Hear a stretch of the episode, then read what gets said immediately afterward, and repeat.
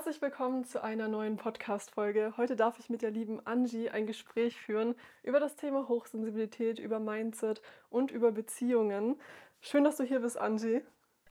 Ich freue mich, hier zu sein. Ähm, wir sind über Zoom miteinander connected und ähm, kennengelernt haben wir uns, als Angie mich über TikTok gefunden hat, tatsächlich über ein Video zum Thema Hochsensibilität und sich darin wiedergefunden hat. Und kurze Zeit später hat mich Angie auf einen Panel-Talk nach Köln eingeladen. Da haben wir uns dann persönlich kennengelernt und hatten direkt voll viele Gemeinsamkeiten, zum Beispiel auch noch die Astrologie.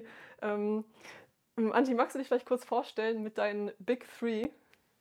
Ja, also ich bin die Angie. Ich äh, mache Social Media seit 2019, weil ich einen schweren Unfall hatte. Deswegen kläre ich ja Thema 1 über das Thema Behinderung und ähm, Barrieren im Alltag auf. Und äh, zudem spreche ich auch viel über queere Themen, aber auch insgesamt versuche ich Menschen zu sensibilisieren in ja, sämtlichen Bereichen, auch was zwischenmenschliche Kommunikation und so angeht. Und ähm, ja, versuche da wie ein Lehrer vorzugehen und ähm, ja, versuche den Menschen irgendwie das Leben schöner zu machen. Ja, und ich ähm, liebe es auch, wie offen und ehrlich du über Themen sprichst, die auf Social Media eben nicht so viel repräsentiert sind. Und deswegen, wenn ihr Angie noch nicht kennt, ich verlinke sie unten in den Show Notes oder in der Beschreibung des Videos, dann könnt ihr ihren Account direkt mal abchecken. Ähm, Angie, was ist denn dein, äh, dein Sternzeichen, Mond und Aszendent? Boah, das ist ja das Problem, das kann ich dir ja gar nicht richtig sagen. Also guck mal, nach meinem, nach meinem alten hatten wir nachgeschaut, war es nicht Waage, Waage, Skorpion ja. Und also nach meinem Geburtstag und nach meinem, ähm, nach meinem Unfalltag ist es auf jeden Fall ähm, Sternzeichen Skorpion und Aszendent Zwilling. Und das, also ich weiß nicht, was, was das Mondzeichen dort ist, aber das fühle ich mittlerweile sogar mehr. Ich habe mittlerweile das Gefühl, dass mein alten, meine alten Zeichen mich passiv beeinflussen und meine neuen Zeichen nach Unfall mich aktiv beeinflussen. Super spannend. Wow, krass. Das bedeutet ja, du hattest wie eine Art Wiedergeburt, einen zweiten Geburtstag an dem Tag deines Unfalls. Ja, und das, also ich glaube ja fest an Schicksal und glaube auch, dass der Unfall so ein Stück weit irgendwie vorherzusehen war von irgendwelchen größeren Mächten. Das hört sich total crazy an, aber so viele Kräfte und Energien, die vor Ort gewesen sein müssen. Und ich war ja auch kurz weg. Ich hatte eine Nahtoderfahrung. Das, das passt alles zusammen. Und ja, wenn man dann nochmal in sich geht und wirklich hört, was in einem ist, was das Gefühl sagt, ja, das passt schon alles. Ja, auch wenn es eine schreckliche Erfahrung war, auf der einen Seite klingt es nach einer ganz wunderbaren Erfahrung, nach einem Geschenk auf der anderen Seite. Wie siehst du denn die Erfahrung jetzt rückblickend? Also ich, ich bin immer schon ein bisschen anders gewesen als alle Menschen und auch was den Unfall angeht, bin ich einfach anders, weil alle sehen nur den Verlust der Beine und ich sehe das Geschenk des Lebens, was ich bekommen habe. Weil eigentlich hätte ich diesen Unfall gar nicht überleben können. Ich habe, also ich habe so viel Glück gehabt, also ich habe so viel Blut verloren, ich habe beide Beine verloren am Unfallort noch. Ich wurde im Prinzip nicht mal amputiert weil meine Beine schon abgerissen waren und das ist überhaupt nicht möglich, eigentlich sowas zu überleben. Also so diese Chance, das zu überleben, ist so gering und deswegen sehe ich das einfach als riesengroßes Geschenk. Ja. Du meintest ähm, zu mir vor dem Gespräch, dass du auch durch den Unfall zu deiner Hochsensibilität gekommen bist. Wie hast du denn das erste Mal von dem Begriff gehört und was hat es mit dir gemacht?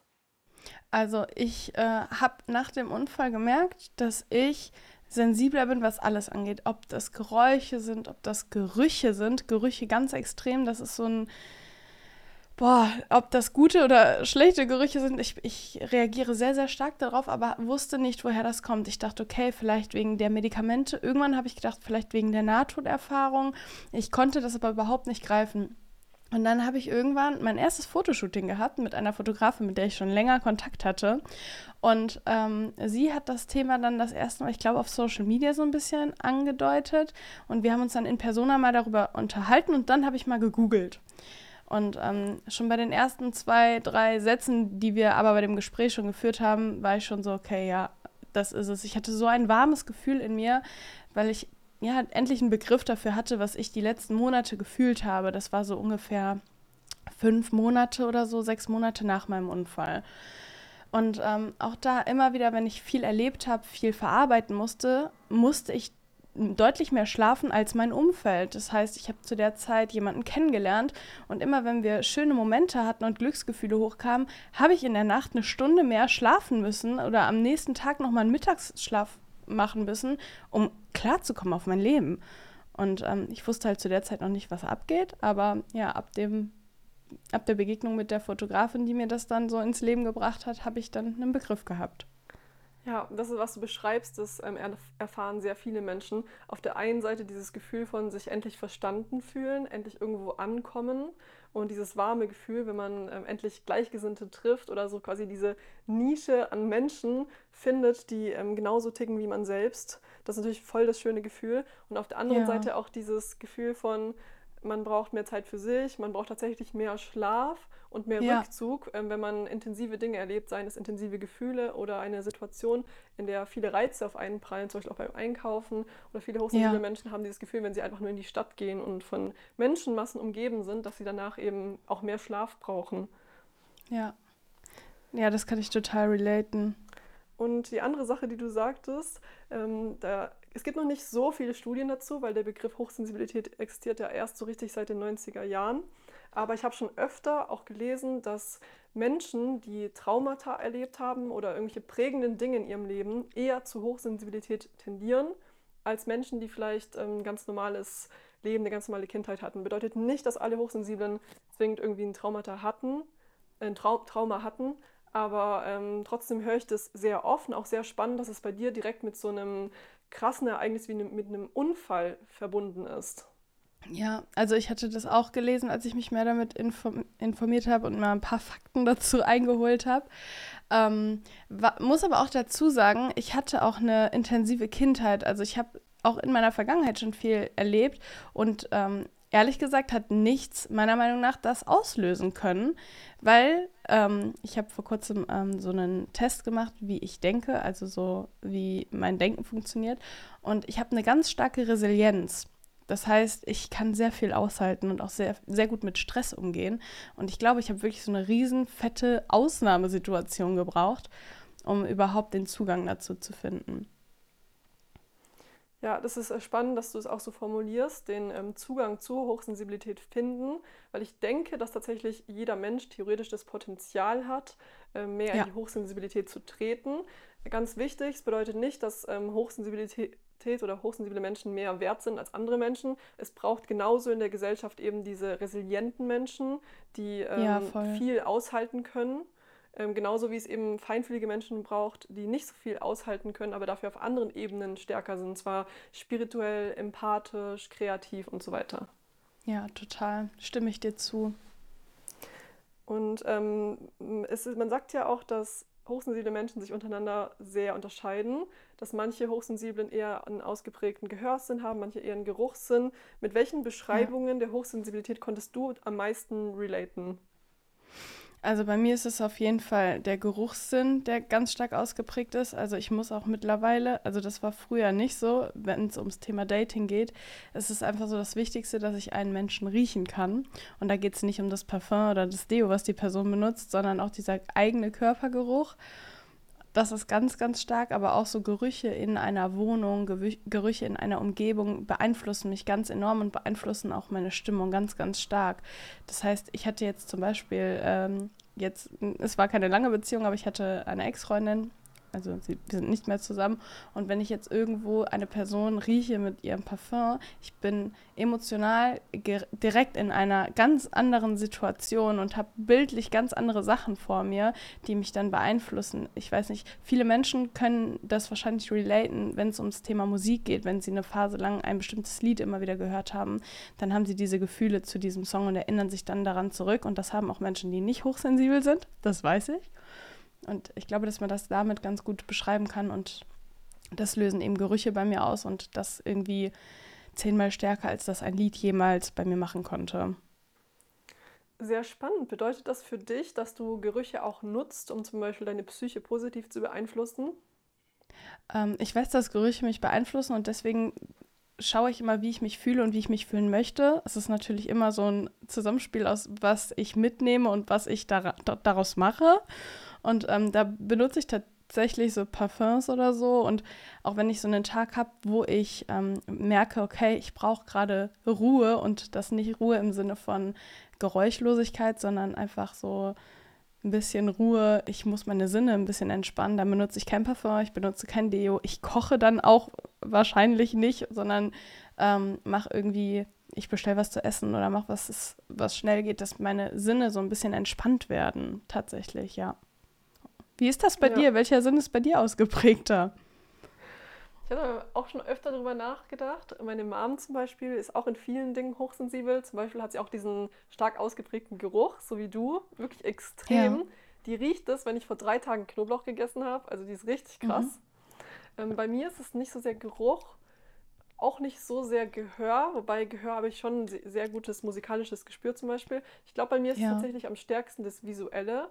Ich habe ein mhm. ähm, starkes ästhetisches Wohlbefinden, sage ich mal. Also ja. mich stören schon so kleine Dinge in der Umgebung, die ich dann verändern muss, damit ich mich wieder wohlfühle in dem Raum. Oder halt auch so dieses, ja. wo ich mich befinde, ist für mich viel wichtiger als zum Beispiel jetzt auch für Sergei. Deswegen es macht das Ganze immer ein bisschen tricky, wenn ich Hotels suche, verbinde ich, äh, verbringe ich teilweise zwei Stunden damit einfach nur Unterkünfte zu vergleichen, weil ich will natürlich nicht jede Nacht irgendwie 100, 200 Euro ausgeben, aber trotzdem habe ich so ein gewisses, einen gewissen Standard, den ich halt brauche, damit ich mich wohlfühle, dieses Ästhetische. Ja. Und ähm, das ist so manchmal so ein bisschen ein Struggle für mich im Alltag, dass ich mich halt nicht mit so ja, hässlichen Umgebungen abfinden kann. Aber deswegen fühle ich mich auch umso wohler in ästhetischen Umgebungen, vor allem in der Natur, weil in der Natur ist irgendwie immer Harmonie und ähm, ja. Pflanzen geben mir immer ein gutes Gefühl oder auch Berge, Meer. Und in der Stadt fühle ich mich eben nur wohl, wenn ich irgendwo bin, wo es wirklich viel künstlerische Häuser gibt also zum Beispiel Altbauten mhm. finde ich wunderschön. Wenn ich irgendwo bin, so Nachkriegsviertelmäßig, ähm, wo sehr viele ja, billig aufgebaute Häuser sind, dann fühle ich mich extrem unwohl. Also das ist bei mir sehr, sehr, sehr stark. Mhm. Die Ästhetik, in der Krass, ich mich befinde. Das ist spannend. Also ich, ich kann das total nachvollziehen, aber äh, also ich, ich habe ich habe das auch in mir, aber bei weitem nicht so ausgeprägt wie das mit dem Geruchssinn. Deswegen, aber ich kann es sehr, sehr gut nachempfinden, weil ähm, Ästhetik ist mir auch wichtig und das ist schon auch sehr befriedigend, wenn man ähm, ja ein schönes Umfeld hat und man sich einfach wohlfühlt. Aber mich, mich beeinflussen Gerüche dann doch ein bisschen mehr. Aber spannend. Ja, das, Spann das, Spannende ist auch, dass ich erst im Laufe meines Lebens hat sich das so stark ausgeprägt. Das war früher gar nicht so. Ich habe auch wirklich gar nicht auf meinen, ähm, ja, auf meine, auf meinen Kleidungsstil geachtet, sage ich jetzt mal so. Ich habe relativ willkürlich irgendwelche Outfits zusammengeschmissen und ähm, erst im Alter gemerkt, wie wichtig das mir ist, dass ich Dinge trage und ähm, Dinge in meiner Umgebung platziere, die meinem ästhetischen Wohlbefinden eben entsprechen. Und ähm, ich glaube, ich, vielleicht hatte ich früher schon dieses, diese Sensibilität dafür, aber habe sie nicht ausgelebt. Mhm. Das erleben auch viele hochsensible Menschen, dass ihre Hochsensibilität unterdrückt wird durch ein entsprechendes Umfeld, in dem sie ihre Stärken nicht wirklich ausleben können. Ja, also das kann ich auch bestätigen. Dass, also das so vom Umfeld immer wieder, weil man eben nicht verstanden wird, weil die anderen Menschen eben diese Eigenschaft nicht haben, dass man dann das Gefühl hat, unterdrückt zu werden, weil man einfach, aber auch, also meiner Meinung nach, weil man auch teilweise noch gar nicht weiß, wie man so richtig darüber spricht, wie man es kommuniziert, wie man seine Bedürfnisse auch überhaupt ausspricht, wenn man überhaupt nicht weiß, was man für Bedürfnisse hat. So. Voll, ja. Das merke ich ganz stark, wenn ich längere Zeit mit weniger sensiblen Menschen verbringe oder ja. eben ja meine Freundinnen oder Freunde aus einem aus Gründen zum Beispiel, dass ich viel reise, öfter nicht sehen kann oder länger nicht sehen kann, dass wenn ich dann wieder mal in Kontakt mit einer lieben Person, mit, bei der ich mich wirklich verstanden fühle, trete, wie gut es meiner Seele tut. Und ich merke, dass mir etwas die ganze Zeit gefehlt hat und ich habe nicht so richtig verstanden, was. Und erst wenn ich dann wieder mich mit diesen Menschen verbinde, merke ich, krass, ja, das ist dieses Gefühl, nach dem sich meine Seele die ganze Zeit sehnt, wenn ich mich im Alltag ja. irgendwie einsam fühle. Nicht, weil ich nicht die keine Menschen um mich habe, sondern weil ich nicht die richtigen Menschen und die richtigen Verbindungen um mich habe. Ich habe direkt Gänsehaut, wo du das sagst, wirklich. Fühle ich sehr. Ja. Wie haben sich denn deine Beziehungen verändert durch deine Hochsensibilität? Also jetzt zum Beispiel mal vor dem Unfall versus nach dem Unfall. Boah, ganz krass. Also vor dem Unfall waren meine Beziehungen viel oberflächlicher. Und ähm, ich war aber auch deutlich naiver, muss ich sagen. Also ich weiß nicht, ob das unbedingt was mit der Hochsensibilität zu tun hat oder eher auch damit, dass ich gesehen habe, wie schnell es vorbei sein kann und auch, dass Menschen teilweise bei mir im Krankenhaus waren, um sich Informationen zu holen und nicht, weil sie mich vielleicht sehen wollten. So, ich habe da irgendwann einen ganz anderen Blick für bekommen. Ähm, ja, nach dem Unfall war es einfach so, dass ich teilweise eben andere Bedürfnisse hatte, mehr geschlafen habe, aber auch ein Mensch war, der auf Hilfe von anderen angewiesen war. Und ähm, da trennt sich sozusagen sprichwörtlich die Spreu vom Weizen. Ähm, ja, es ist, es ist dann in zwischenmenschlichen Beziehungen auch oft so, dass man, äh, ja, mal kann die eine Person mehr geben, mal die andere. Und ich war halt früher immer diese gebende Kraft. Und dann bin ich halt in diese nehmende Kraft irgendwie reingerutscht, ohne das zu wollen. Und das war eine ganz, ganz wichtige Phase, weil ich dann eben Bedürfnisse hatte, die ich teilweise nicht kommunizieren konnte, wo ich dann ein Umfeld gebraucht habe, die mich supporten, ohne überhaupt darauf hingewiesen zu werden. Und ähm, dadurch haben sich die sensibleren Menschen auch eher bei mir eingefunden, weil ich bin auch ein Mensch. Ich äh, würde heute sagen, ich merke teilweise sogar eher, wie mein Gegenüber sich fühlt, bevor mein Gegenüber das selber merkt. Und so war das dann eben auch, dass Menschen in mein Leben gekommen sind und mir in Situationen Unterstützung geboten haben, wo ich noch nicht mal weiß oder wusste, dass ich die da benötigt habe. Und so hat sich mein Umfeld dann auch verändert. Und das haben manche Menschen überhaupt nicht verstanden wieso ich dann auch weniger mit denen mache. Aber es hat dann einfach irgendwann nicht mehr gepasst. Man hatte keine Schnittstellen mehr. Und dann habe ich auch böse gesagt aussortiert, weil ich einfach gemerkt habe, dass diese Menschen mir teilweise Energie rauben, ohne dass sie was Böses tun. Und das war ganz hart, weil Kontakte abzubrechen, ohne einen Grund sozusagen, also der größte Grund ist ja immer noch, ja, okay, wir tun uns eigentlich nicht gut, aber ohne dass irgendwie was vorgefallen ist, das war super schwer. Ja, fühle ich sehr stark. Ich treffe auch oft Menschen, die ich sympathisch finde und wo man auch, mit denen man auch gewisse Schnittstellen hat, aber dann geht es irgendwann nicht mehr über ein gewisses Level hinaus. Ja. Und das ist für uns eben auch so, wenn du sagst, du bist äh, Sternzeichen oder Aszendent Skorpion, sehr wichtig, dass wir diese Tiefgründigkeit in unseren Beziehungen und in unserem Alltag erleben. Wenn wir das nicht haben, dann fehlt uns einfach was und dann findet unsere Seele nicht so dieses, diesen Anklang oder diese Verbindung, die sie ja. eben braucht. Ja, voll. Wie ist es denn bei dir in romantischen Beziehungen? Wie haben die sich verändert? Boah, ganz, ganz stark. Also ich war früher immer auf der Suche nach einer Person, die mich ergänzt, nach einer Person, die meine Lücken füllt.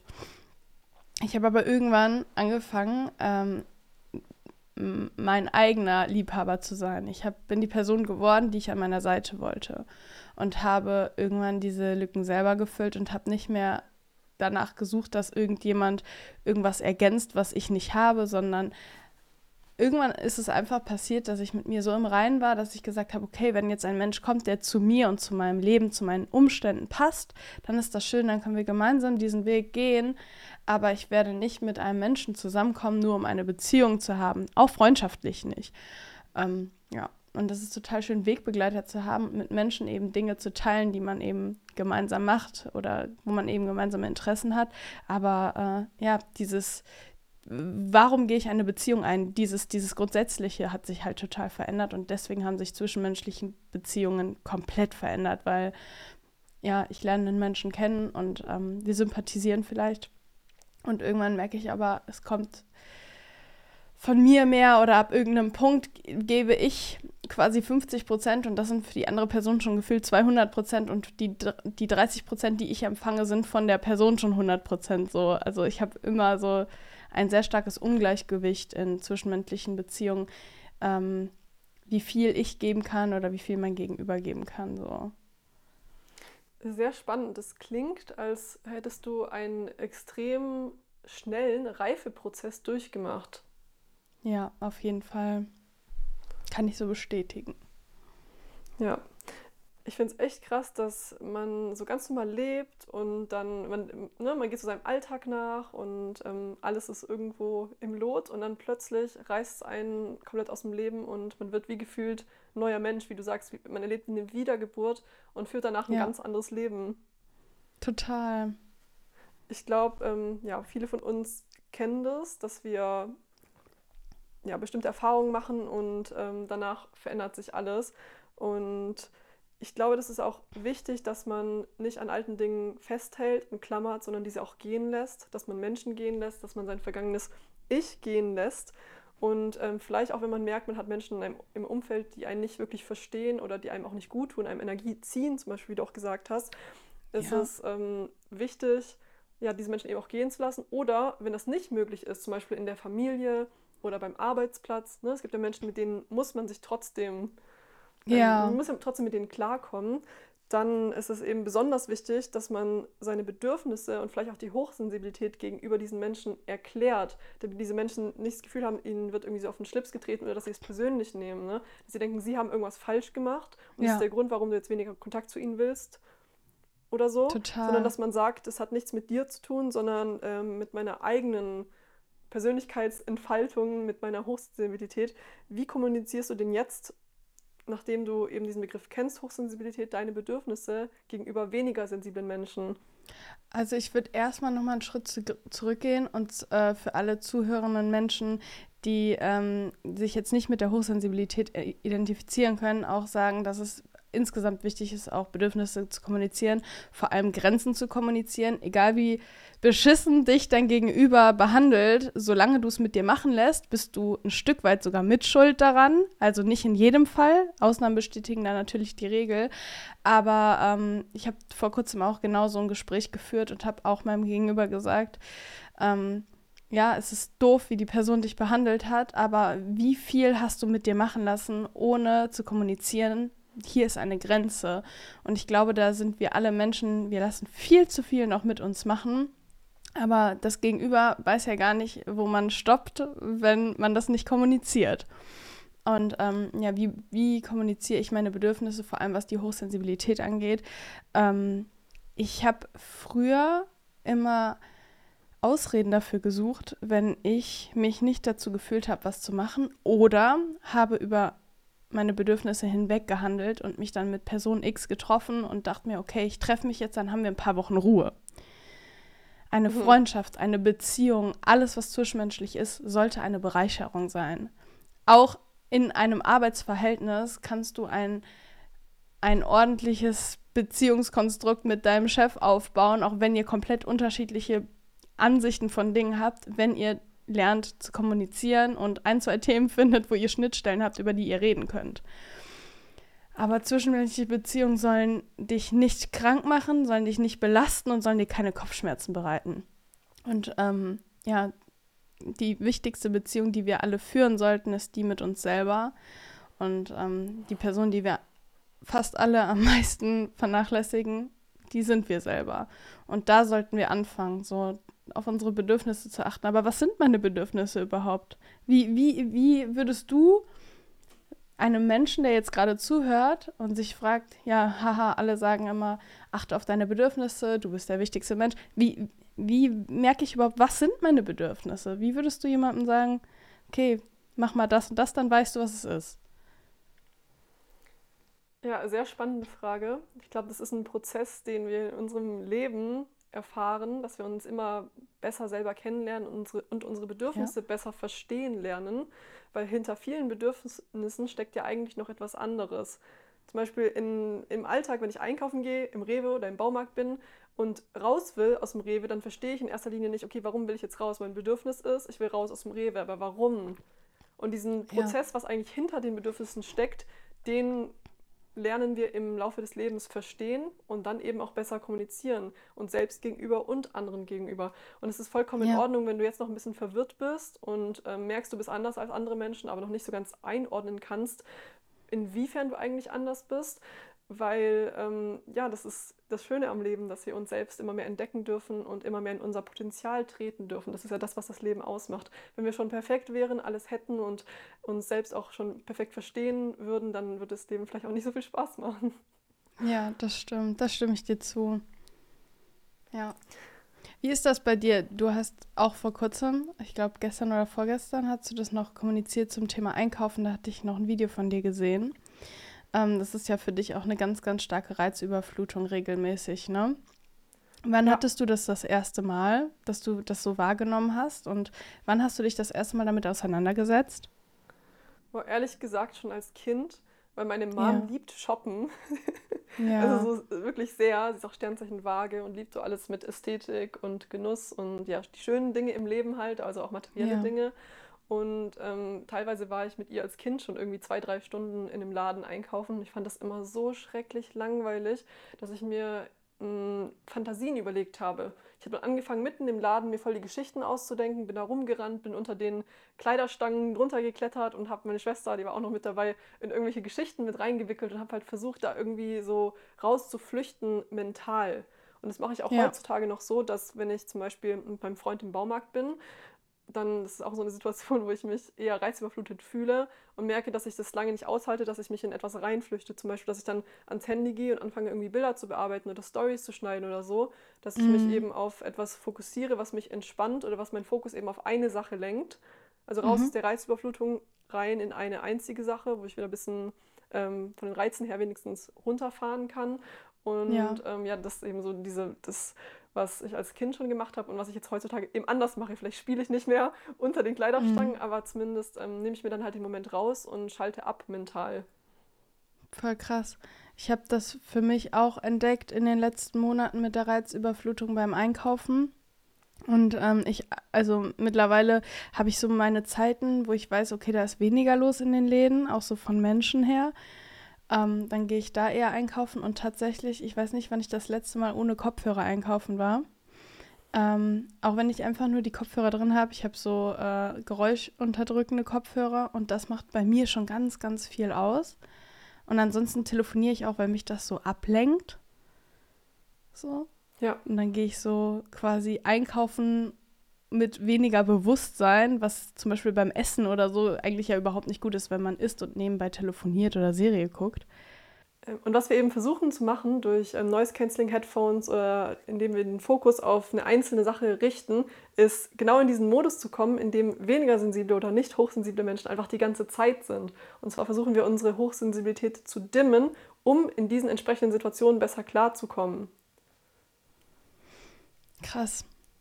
Aber auch, auch heftig, so wie, wie viele Menschen mittlerweile dann auch diese Möglichkeit nutzen. Also ich merke das auch immer mehr, weil ich also auch immer mehr darüber spreche.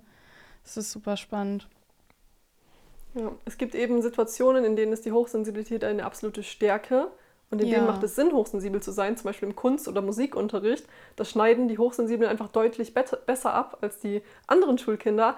Aber dann gibt es eben andere Situationen, in denen ist Hochsensibilität eher eine Schwäche. Und da müssen wir eben lernen, mit ihr so entsprechend umzugehen, dass wir auch in ja, reizbeflutenden Situationen klarkommen. Ja, auf jeden Fall. Angie, was siehst du denn als die größte Stärke der Hochsensibilität für dich? Ähm, ich würde die zwischenmenschlichen Themen sagen. Also ähm, ich bekomme das auch oft als Feedback Menschen, die mich kennenlernen, also die haben einfach so direkt so eine ganz, ganz tiefe Verbindung zu mir, was ich einfach als absolute Stärke einstufe. Das ist so, so schön, weil ich so schnell in tiefere Verbindungen mit Menschen komme und einfach diesen Smalltalk, egal auf welcher Ebene, ob das freundschaftlich, bekanntschaftlich oder romantisch ist, dieser Smalltalk, der ist so schnell abgelegt bei den meisten Menschen und das ist für mich eine absolute Bereicherung für mein Leben, weil ich einfach ja einen sehr schnellen Zugang zu den Menschen habe und aber auch sehr schnell Menschen lesen kann. Und ähm, das gibt mir Sicherheit. Ja, und bei dir? Auf jeden Fall auch, dass meine Beziehungen deutlich tiefer sind. Ich sehe das auch ja. als eine der größten Stärken oder Geschenke der Hochsensibilität, ja. dass wir Freundschaften und auch romantische Beziehungen auf diesem Level führen können, auf dieser Seelentiefe ja. absolute Bereicherung. Ähm, viele haben auch eine stärkere Verbindung mit der Natur oder mit Tieren. Also ja. sind wirklich extrem empathisch, was Tierbedürfnisse und Tierseelen angeht. Ja. Ich merke bei mir diese starke Verbindung zur Natur. Also mhm. wie sehr ich wirklich in der Natur auflade, wie gut mir das tut. Und ich kann Dinge mehr genießen und mehr auf mich wirken lassen und mehr da eintauchen in diese Erfahrung. Und auch dieser intuitive Zugang zur Spiritualität. Also, dass ja. ich bin überhaupt nicht rational. Es gibt natürlich auch ähm, hochsensible Menschen, die sind sehr logisch und rational. Es gibt ja alles. Aber mhm. bei mir merke ich das, dass es sich sehr positiv auswirkt auf mein Verständnis von Realität, was eben spirituelle Dinge angeht und dass ja. mir das auch so viel Sicherheit gibt und ähm, ja einfach so ein krasses Urvertrauen ins Leben, dass ich meinen Herzensweg gehen darf, dass ich sicher bin und dass alles für mich möglich ist und es gibt mir so voll den krassen Optimismus und äh, das macht einfach Spaß, mein Leben so zu leben, weil ich ja quasi spirituelle Fähigkeiten habe, die ich nutzen kann, um mein Leben so zu gestalten, wie ich möchte. Ja, also das kann ich auch so gut nachvollziehen. Ich weiß, dass du, was das angeht, noch viel tiefer drin bist und ich dann noch so zu sehr Beginn so der Zeit der Spiritualität für mich stehe. Aber auch da bin ich super interessiert und freue mich, was da noch auf mich zukommt. Ja, es macht Spaß, ist eine schöne Reise und ich glaube auch, dass niemand jemals so der perfekte spirituelle Guru ist im Leben, sondern wir sind immer ja. noch Menschen und ja. Ähm, ja, das ist halt eine Reise. Ja. Voll. Ähm, was würdest du sagen, was ist für dich so die größte Herausforderung der Hochsensibilität? Ähm, ja, so hoch die Höhen auch sind, so tief sind halt auch die Tiefen. Und ich fühle halt alles stärker. Und ähm, ja, also negative Emotionen, die reißen mich dann auch mal komplett aus dem Leben raus. Ich kann mich von Mal zu Mal besser fangen tatsächlich. Man lernt ja auch damit umzugehen.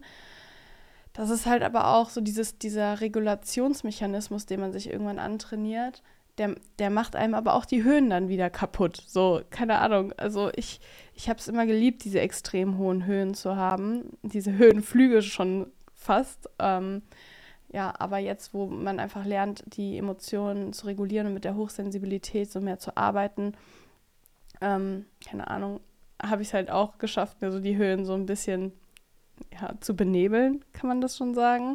Also ich würde sagen, größte Schwäche auf jeden Fall die tiefen Tiefen, aber auch so der Weg, damit umzugehen, der äh, ja, schränkt einem eben dann noch die Höhen ein, keine Ahnung. So das würde ich so sagen.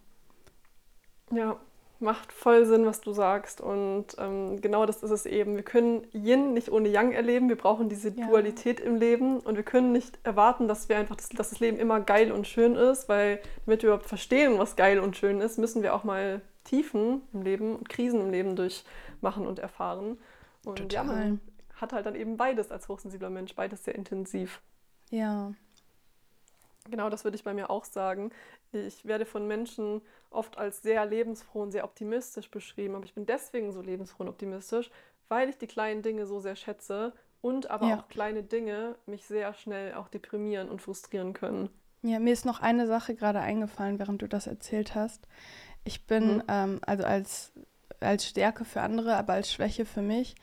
Ähm, ich fühle mich total oft wie ein Kissen, weil Menschen sich so bei mir ausheulen, so quasi. Also es ist überhaupt nicht böse gemeint, aber ähm, die Menschen sind dann ausgeheult und können weitermachen, aber dieses salzige Kissen bleibt halt einfach zurück, bis das das nächste Mal gewaschen wird und das dauert super lange. Menschen ähm, legen Dinge bei mir quasi ab und sind ein paar Minuten, ein paar Stunden oder auch einen Tag später schon wieder völlig fein und haben gar nichts mehr mit diesem Thema zu tun und mich beschäftigt das teilweise wochenlang immer noch.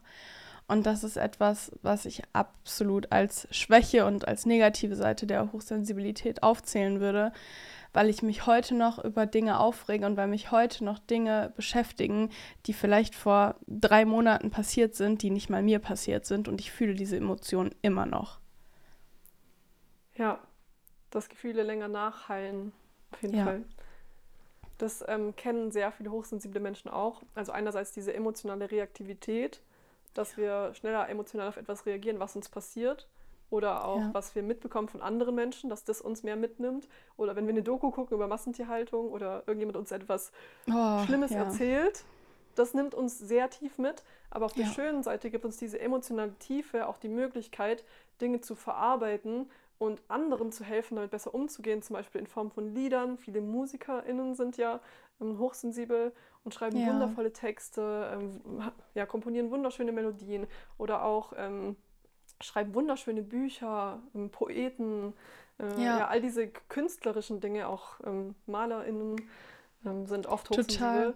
Aber ich würde auch sagen, dass auch dass auch du mit deinem Job und auch ich mit meinem Job, wir, wir sind auch eine einfach jeweils jeder von uns eine Person, die für andere Menschen sowas wie ein Vorbild ist. Und ich glaube, wir geben auch, also wir dürfen uns dabei nicht vergessen, wir geben den Menschen auch ganz, ganz viel mit, mit allem, was wir tun. Und auch ganz viel Aufklärungsarbeit. Damit sensibilisieren wir auch ganz viele Menschen. Vergiss dich dabei nicht, Laura. Genau, absolut, ja. Ähm, man wird es kaum glauben, aber ja, auch viele Menschen, die auf Social Media arbeiten, sind hochsensibel oder haben eben dieses Feingefühl. Weil was wir im Endeffekt machen, ist, wir kuratieren Inhalte und kommunizieren die. Und Kommunikation braucht extrem viel Feingefühl. Man kann so viel falsch ja. machen im Kommunizieren. Und ja. das ist eben das, was wir versuchen, das gut zu machen. Natürlich ernten auch wir ab und zu Kritik oder wählen manchmal nicht die richtigen Worte. Total. Weil wir sind auch nicht perfekt. Aber insgesamt ja. sind doch wir diejenigen, die Erfolg mit dem haben, was wir machen mit Social Media, ja. weil wir dieses Feingefühl und diese Fähigkeit besitzen, Dinge gut zu kommunizieren. Ja, ich würde auch in dem Zusammenhang nochmal sagen, jeder Mensch, der sich jetzt abgeholt fühlt und sich denkt, ja, hm, ich habe auch was zu sagen. Fehler machen ist völlig normal und man kann sich Fehler eingestehen, man kann aus Fehlern lernen und es ist auch super wichtig, Fehler zu machen. Ähm, wenn ihr irgendwas zu sagen habt und zu irgendeinem Thema euch berufen fühlt, irgendwie aufzustehen und andere Menschen zu informieren, groß zu sein, wenn andere klein sind, dann macht das und ihr werdet euch entwickeln, versprochen, ihr werdet Fehler machen, auch wir werden immer wieder Fehler machen und es ist super wichtig, dass wir uns alle einfach weiterentwickeln und ähm, ja, wenn wir einfach mal anfangen, Dinge anzugehen, die uns ja bewegen, dann können wir auch auf Dauer etwas bewegen. Ja, absolut. Und es ist okay, nicht perfekt zu sein am Anfang. Ja. Es ist, äh, ist du wirst sowieso nie perfekt sein. Und ja. äh, du wirst auch mit, ja, so wie wir, mit 100, 200.000 Followern immer noch Kritik ernten und Fehler machen ja. und ähm, ja, auch mal Dinge bereuen, die du vielleicht geteilt hast. Das gehört irgendwo zum Leben dazu. Total. Aber trotzdem bedeutet das nicht, dass es, ähm, es nicht wert ist, diesen Weg zu gehen und eben deine Botschaft nach außen zu kommunizieren, sondern das ist, ist immer absolut. Wenn es sich richtig anfühlt, dann tu das auf jeden Fall.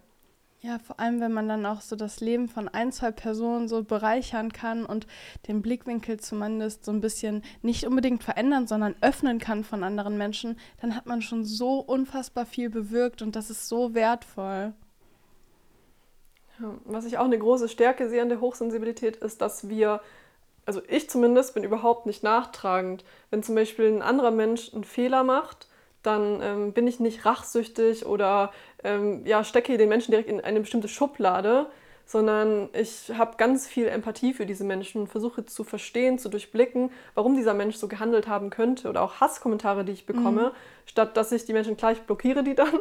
Aber ähm, ich bin jetzt nicht irgendwie wütend oder so, sondern ich denke mir halt, okay, das, die, der Mensch hat diese Erfahrung gemacht, ist mit diesem Mindset aufgewachsen, Arbeit muss hart sein und wenn äh, die Person eben mich sieht auf Social Media, die lebensfroh und glücklich ist und ihre Träume mhm. verfolgt, und dann bekomme ich natürlich jetzt einen Hasskommentar von dieser Person, die sich denkt, okay, aber Arbeit muss hart sein. Wieso arbeitet diese Person nicht irgendwie 60 Stunden die Woche sich kaputt so, so wie ich? Das Leben mhm. ist nicht fair.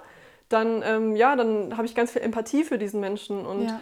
Ähm, ja, ich sehe zwar, dass der Mensch woanders steht im Leben, aber trotzdem, ähm, ja, würde ich niemals einen Hasskommentar schreiben. Also es ist etwas, was wir, denke ich mal, hochsensible Menschen eher nicht machen würden, oder? Nee, also da gehe ich total mit dir. Und da ist es jetzt super spannend, wenn du so darüber sprichst. Ich fühle das alles total, was du sagst. Und ich glaube, da ist mein Aszendent Zwilling, der da so ein bisschen reinfuscht bei mir. Weil manchmal habe ich so eine Seite an mir, die dann richtig böse ist und so einfach so am liebsten diesen Kommentar nehmen würde, den Screenshotten würden und fünf Antworten darauf, die so ein bisschen stichelnd sind, schreiben würde. Mache ich natürlich nicht, weil das eine Seite von mir ist, die ich nicht auslebe und die eigentlich gar nichts von mir ausmacht, aber es ruht in mir. Das ist so krass und das war vor meinem Unfall nicht so. Da war ich einfach so viel mehr, die Menschen sind alle lieb und die Menschen, die ähm, böse Sachen schreiben, die wissen es einfach nicht besser. Und jetzt ist so manchmal so, mach doch die, also das ist überhaupt nichts, was ich zulassen würde, aber so eine Seite in mir sagt dann, mach doch die Augen auf, du kannst dich informieren und ich, ich mache hier ein informatives Video, guckst dir doch einfach nochmal an, wenn du es nicht verstehst, willst du es einfach nicht verstehen. Da ist so, so, so ein kleines Kind, was so da steht und sich einfach nicht verstanden fühlt. Andererseits habe ich aber auch die Seite, ich kann das komplett nachvollziehen. Ich war vor einem halben Jahr oder vor einem Jahr auch noch nicht so schlau, wie ich heute bin, so in den Bereichen, die ich thematisiere. Aber so, das ist so zwei Seiten in mir so. Okay, Antje, ich als Astro-Queen kann dir sagen, dass das wahrscheinlich eher der Skorpion ist, weil der Skorpion wird oft als ähm, rachsüchtig und hinterlistig bezeichnet. Das ist aber, wie du auch schon richtig erkannt hast, eine Schattenseite des Skorpions. Bedeutet jetzt nicht, dass alle Skorpione oder eben Menschen mit ähm, Mond, Sternzeichen, Aszendent, Skorpion rachsüchtig sind und dass man Angst vor denen haben muss, sondern ähm, viele leben diese Schattenseite eben nicht, sondern nur die schönen Seiten des Skorpions. Und das ist eben so diese Tiefgründigkeit, irgendwo auch so dieser Sinn für Gerechtigkeit und dieser, ja, wie du auch schon gesagt hast, ähm, Sinn dafür, Menschen verstehen zu lassen, dass, was dahinter steckt. Also Menschen irgendwie so seine, ihre Perspektive zu erweitern. Mhm. deswegen Astrologie auch Voll mega das spannende Thema Ey. für alle, die sich noch ein bisschen lost fühlen in ihrem Leben und so ein bisschen sich selbst besser verstehen lernen möchten. Da kann die Astrologie sehr helfen, einem einfach Aspekte an sich selbst und Eigenschaften an sich selbst zu zeigen, die man noch nicht so lebt oder auch Potenziale zu erkennen, die man aus verschiedenen Gründen noch nicht lebt. Erziehung, ähm, Glaubenssätze etc. Und ähm, auch ja, einem zeigen kann, wie man seine Stärken eben besser leben kann oder auch Schattenaspekte besser mit, mit Schattenaspekten besser umgehen kann zum Beispiel. Das interessiert mich so sehr. Wir müssen da auf jeden Fall nochmal zu sprechen. Das ist super spannend. Ja, ich liebe auch die Astrologie. Und ja, die Astrologie zeigt einem eben auch, dass es so viele verschiedene Menschen gibt oder ja, so viele Horoskope, wie es eben Menschen gibt, weil es gibt so viele verschiedene Prägungen, die wir haben können und es ist ja auch voll schön, dass wir alle so divers sind und ähm, ja, gibt einem auch irgendwo so ein Stückchen Empathie für die anderen Menschen, weil man dann merkt, okay, ähm, ja. dieser Mensch ist nicht irgendwie oberflächlich oder dumm, sondern der Mensch schätzt einfach nur andere Dinge im Leben mehr als ich. Dieser, diesem Mensch ist materielle Sicherheit wichtiger und das eigene Aussehen, weil der vielleicht mehr Stier und Waage im Horoskop hat als mir, ich mit, äh, als ich, ich mit mhm. Wasserzeichen, Krebs, Skorpion brauche vielleicht eher diese spirituelle Tiefe und diese emotionale Verbindung im Alltag. Und andere Menschen brauchen das vielleicht nicht so sehr. Die finden mehr Freude eben in materiellen, ästhetischen Dingen. Und ähm, genau das kann einem eben ja, mehr Empathie schenken. Voll spannend. Ja. Okay, Angie, ich habe äh, alle meine Fragen durch und ich finde, es ist so ein schönes Gespräch geworden mit dir. Ich liebe das, über die Hochsensibilität zu sprechen. Auch. Es hat mir sehr viel Spaß ja. gemacht. Und auch sich so verstanden zu fühlen und einen ähm, doch nochmal irgendwie andere Perspektiven zu bekommen, weil ja, ich bezeichne mich als hochsensibel, aber ich merke, dass du deine Hochsensibilität zum Beispiel nochmal anders lebst. Und das ist auch das, was ich den ähm, Zuhörenden ja. hier mitgeben möchte. Wenn ihr ja andere Menschen in eurem Umfeld habt, die ja auch vielleicht hochsensibel sind oder ähnlich ticken wie ihr, ähm, tauscht euch regelmäßig aus. Es kann so bereichernd sein, man fühlt sich verstanden und es ja, schafft irgendwie auch noch mehr Bewusstsein und sprecht auch mit Menschen darüber, die vielleicht nicht hochsensibel sind, damit die auch euch besser verstehen. Und ähm, es ist einfach so, so gut, ja. wenn dieser Begriff mehr in die Gesellschaft kommt, damit es eben ein Stück normaler wird und Hochsensibilität nicht mehr nur als Schwäche gesehen wird, weil das ist das, wenn man das das erste Mal hört, denkt man ja, okay, es bedeutet nur, dass der Mensch weniger belastbar und damit weniger wertvoll in der Leistungsgesellschaft ist. Aber es ist viel mehr als das. Und wenn du deine eigenen Stärken entdeckst durch die Hochsensibilität, dann ja, wird es auch in der Gesellschaft klarer und dann wird die Welt auch vielleicht ein bisschen empathischer und feinfühliger und spiritueller. Das ist ja genau das, was wir gerade brauchen. Wir leben in einer krass kapitalistischen, materialistischen, patriarchalischen Gesellschaft, die eigentlich gar keinen Raum lässt ja. für diese typisch, ja, typisch feminin und sag ich mal Yin-Eigenschaften. Es gibt ja Yin und Yang und Yin ist dieses Sein, dieser Genuss, diese Hingabe. Und das ist eigentlich das, was wir genau in der westlichen Gesellschaft mehr brauchen, um ähm, wieder mehr bei uns selbst anzukommen, ja. um wieder mehr Balance zu schaffen ja, auch ja, Kriege aus der Welt zu schaffen, also dass wir uns wieder mehr mit unserer ja. weiblichen Seite und mit der Liebe und Spiritualität verbinden. Deswegen, wenn du das tust, dann ist es gleichzeitig auch eine Bereicherung in der Gesellschaft. Und diese Seelenarbeit, die wir machen, Schattenarbeit, ähm, Persönlichkeitsentwicklung etc., das ist alles im Kleinen hat einen großen Impact aufs Ganze, weil wenn du das machst, machst das vielleicht auch deine Freundin oder dein Freund, dann fangen deine Eltern vielleicht auch an, sich damit zu beschäftigen und so weiter. Und es hat so einen Ripple-Effekt und deswegen, ja, Spiritualität und Bewusstseinsarbeit so, so wichtig und so, so wertvoll. Total, ja. Was ich in dem Zusammenhang noch zum Schlusswort sagen würde, ist, dass wir über die Kommunikation, über solche Themen, wo äh, Menschen sich vielleicht zu berufen fühlen, aber eben auch manchmal vielleicht sagen, okay, interessiert mich, aber bin ich jetzt nicht.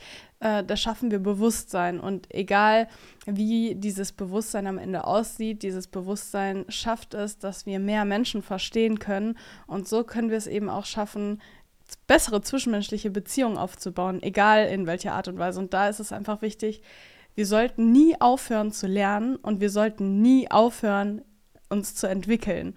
Und ähm, ein Spruch, den ich jetzt hier noch für euch sagen möchte, ist ähm, dieses Bleib so wie du bist. Sag das niemals, weil es ist viel wichtiger, sich weiterzuentwickeln und deswegen behalt die wichtigen Eigenschaften bei, die du hast, aber entwickel dich bitte immer weiter. Ja, bleib offen, bleib neugierig, höre dir die Geschichten anderer Menschen ja. an, bewerte und urteile nicht vorschnell. Ja sondern ja, bleib einfach offen ja. für andere Perspektiven und andere Geschichten. Und trau dich, deine eigene zu kommunizieren. Ja, total wichtig. Vielleicht machen wir noch mal eine Folge dazu, äh, wie wir uns selber besser verstehen können, unsere Bedürfnisse und vielleicht auch in Bezug auf unsere Zeichen, die wir von äh, ja, dem Leben bekommen. So Sternzeichen, Mondzeichen und Aszendent. Ich glaube, das wäre auch ganz spannend. Ja, ich musste auch gerade so dran denken, Angie, als du gesagt hast, hör niemals auf zu lernen, bleib neugierig so im Leben. Das ist eine typische ja. Aszendent-Zwillinge-Aussage. Weil Zwillinge Krass. sind die, die immer sich weiterentwickeln wollen im Leben und immer neugierig sind und immer offen sind. Und ich, ich liebe deswegen, ich habe am Anfang gedacht, so mit Zwillingen komme ich nicht, nicht so gut klar, weil die auch eher oberflächlich sind. Also ja. auf den Zwillingen folgt ja der Krebs und immer mhm. der, das nächste Zeichen im Tierkreis ist eine weitere Entwicklungsstufe des vorherigen. Und zum Beispiel auf mhm. den oberflächlichen Zwilling folgt der tiefgründige Krebs, so der emotionale Krebs. Deswegen ja. dachte ich mir, ja, mit Zwilling komme ich nicht klar. Aber ich habe in letzter Zeit echt Zwillinge-Eigenschaften sehr schätzen gelernt, weil ja. ähm, ich Zwillinge als sehr offen wahrgenommen habe. Und ähm, ja, diese Neugierde und dieses, was wir, was ich, was wir oft in, was ich oft in Deutschland erlebe, was uns ein bisschen fehlt, auch diese Offenheit gegenüber modernen neuen Dingen und neuen Themen. Ne? Wir sind da doch oft noch sehr traditionell und kleinkariert ja. und irgendwo ja. äh, auch fix und starr in unserem Bewusstsein oder in unseren Interessen. Und die Zwillinge ähm, erinnern uns daran, dass wir niemals ausgelernt haben im Leben, dass wir immer offen ja. bleiben sollten und uns auch Veränderungen hingeben sollten. Voll spannend. Boah, richtig Gänsehaut bekommen. Puh. Ja. danke, danke für diesen Einblick. Ja, danke dir auch, Angie, dass du dir die Zeit genommen hast und ähm, meine Gästin warst in diesem wundervollen Podcast. Und ich freue mich, gerne wenn wir nochmal eine Folge zusammen machen. Gerne, ähm, sch ja, schickt gerne eure Themenwünsche oder eure Fragen unter das YouTube-Video oder schreibt sie uns auch gerne. Ich verlinke Angie eben unter dem Podcast, unter dem Video oder in den Show Notes. Und ähm, schaut gerne mal bei ihr vorbei auf den Kanälen. Und dann, ja, danke dir für dieses wundervolle Gespräch, Angie, und hoffentlich dann. Ich danke dir für deine Mal. Zeit. Bis zum nächsten Mal. Tschüss.